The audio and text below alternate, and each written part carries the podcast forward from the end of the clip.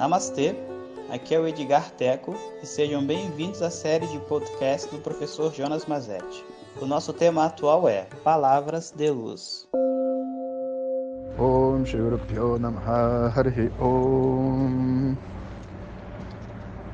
Bom dia pessoal, Namastê. Hoje vamos falar sobre a quarta busca Estou ainda nesse lugar aqui com som muito ruim, mas espero que vocês não liguem. E, antes de continuar também eu estou assim muito muito feliz, muito realizado nesse período de quarentena, por mais que seja um período difícil para todos nós, né? Eu acho que é um momento onde assim, como professor, né, a gente tem uma oportunidade tão linda de se conectar às pessoas e ajudar elas, né? E algumas pessoas às vezes perguntam assim, professor, mas você tem tantos alunos, como é que você pode é, falar com todo mundo e ver todo mundo? Eu falei, meu querido, simples, é só você fazer a matemática, porque uma coisa é você dar aula no final de semana, entre as outras atividades todas que você faz, né? E outra coisa é você dedicar a sua vida a dar aula. E quando a gente dedica a vida a dar aula, a gente tem muito tempo a meu dia não começa às nove da manhã, meu dia começa às quatro e meia. E de quatro e meia da manhã até o final do dia, que meu dia acaba por volta de mais nove, eu estou dedicado a dar aula e a me conectar com os meus alunos.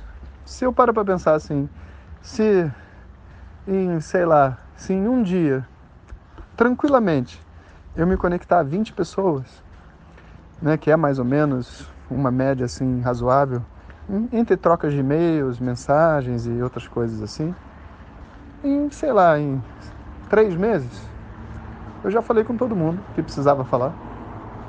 O ciclo né, de contato com os alunos varia. Quando a pessoa está numa crise, né, a gente tem que falar mais, mas quando ela não está, varia assim de. vai até uns seis meses. E é perfeitamente, hoje, né, é perfeitamente possível fazer isso. E a hora que não for possível também, a hora que as pessoas sentirem que não tem conexão, naturalmente elas vão ter que procurar outros professores, né?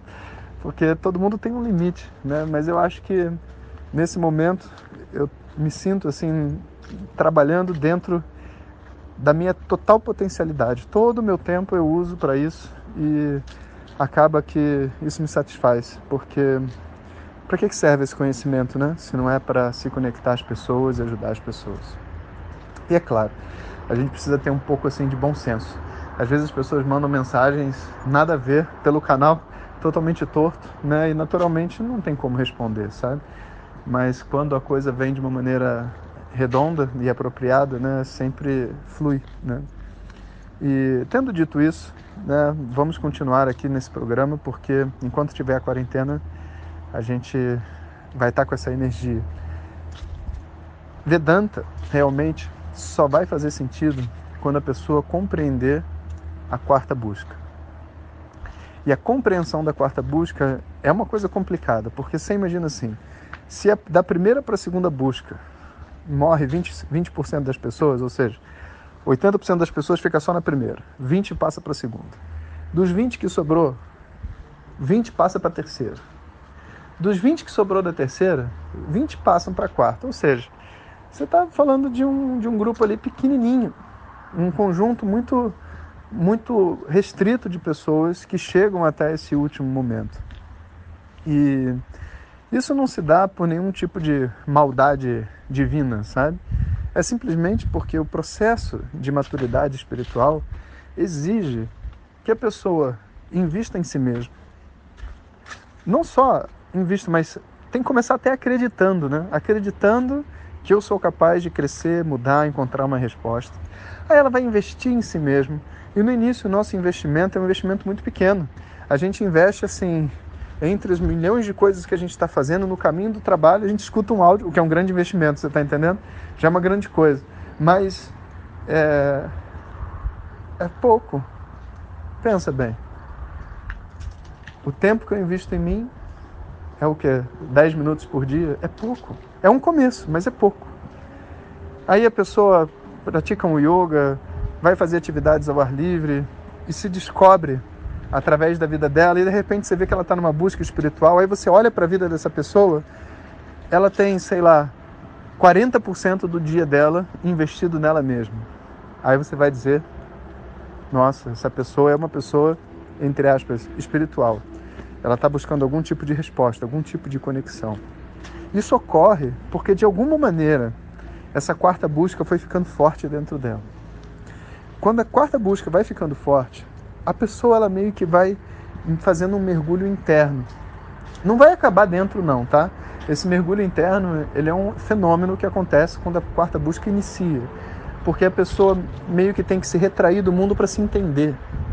Ela precisa, sabe, sair das relações entre aspas humanas que ela tem, dos jogos, na verdade, que ela faz com as pessoas, das projeções emocionais, para poder falar assim, cara, peraí, quem sou eu dentro dessa história toda? Mas por que diabos essa pessoa está perguntando quem sou eu?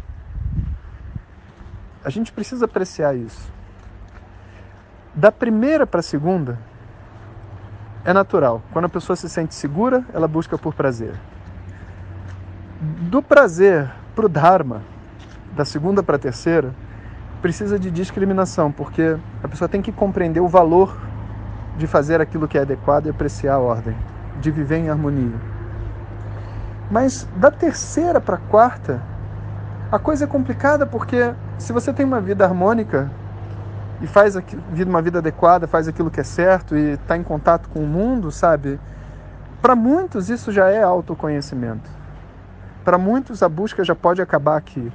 O que vai fazer uma pessoa, além de buscar pela harmonia do mundo, buscar pelo autoconhecimento? E aí vem um ponto que assim, eu tenho certeza que a maior parte de vocês vai entender o que eu vou dizer, simplesmente porque nós vivemos um fenômeno no Brasil, né, de pessoas estudando Vedanta e se conectando a essa tradição. Que de verdade é difícil pra caramba. Mas basicamente é o seguinte: todas essas buscas, a primeira, a segunda, incluindo a busca pela harmonia, elas não têm fim. Elas não têm fim. Quando que eu vou poder dizer que eu não tenho mais problema nenhum? Até o psicólogo vai no outro psicólogo. Até o terapeuta vai em outro terapeuta. As pessoas se constelam, né? Fazem aquelas constelações familiares várias vezes por ano. Se for beber daime, bebe sem parar a vida inteira. Se é para tipo assim trabalhar emocionalmente, vai se trabalhando. Não tem fim. A busca por crescer é uma busca infinita. E graças a Deus que é, porque assim como ser humano, é um prazer poder crescer. É que nem comer, comer é um prazer, crescer é um prazer. Poder ser uma pessoa melhor, dizem, né, que são infinitas vidas para trás. Quando que vão acabar os meus traumas? Nunca. Mas ao mesmo tempo, eu tô numa busca por uma felicidade e por uma felicidade eterna, né? Por mais que pareça clichê, a verdade é que eu gostaria de estar feliz sempre e acabou. O dia que eu estiver feliz, sempre, eu digo minha busca acabou. Não é possível ser feliz sempre acumulando iPhone. Primeira busca está fora. Não é possível ser feliz sempre assistindo todos os vídeos Netflix que saírem.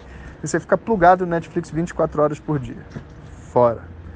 A mente fica destruída e você não vai gostar de nada mesmo. E não é possível ser feliz sentindo que não tem mais nenhum problema para resolver. Em geral, as pessoas que fazem isso, elas se enganam dentro da terceira busca e crescem um egão e depois viram um grande líder espiritual com um ego enorme que mais cedo ou mais tarde vai cair por terra. Então, quando que a quarta busca se inicia? A gente vê no áudio que vem. Om Shanti Shanti Shanti. Muito obrigado por ter escutado. Essas são apenas algumas gotas do infinito oceano de conhecimento da tradição védica. Para receber nossos áudios diretamente, clique no link que acompanha o título desse áudio ou baixe o nosso aplicativo Vedanta Zat. Om Tat Sat.